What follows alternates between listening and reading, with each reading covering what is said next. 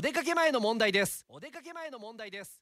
テイクオフ9テイクオフ9おはようございます。高橋正澄です。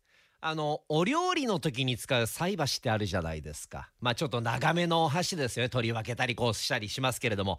あのー、まあ最近のものではトングタイプで、えー、まあ2本で1セット1膳になってるもの。あとは昔のやつやとこう糸でくくられていて、えー、ワンセットになってるもの。あとはもうバラバラになるやつ。で大体うちにあるのバラバラになるやつなんですけどあれっていざ菜箸が欲しい必要っていう時にセットでなかなか出てこないよね。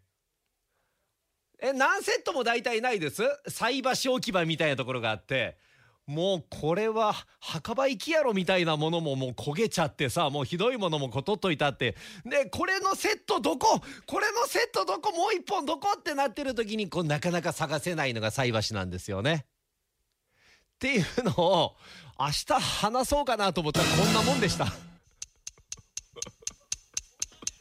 あこれ今本番ですか？あじゃあ本番用話します？あもういいですか？で菜箸のあの糸であのセットになってるやつ。糸でこうねあのくくられてるやつ。あれ糸短ないあれ。でね開きが悪いから持ちにくいんですよね。だからもう親指がすごい疲れるのあれ使うと。そんなに疲れないですか？そんなにそんなに長時間使うものでもないですもんね。そうですよね。これをね昨日ねどうかなと思ってたんですけど今試しでやってみました。本番本番でしたね。ええ。じゃあ本番をやっぱりいきます？大丈夫ですか？ね。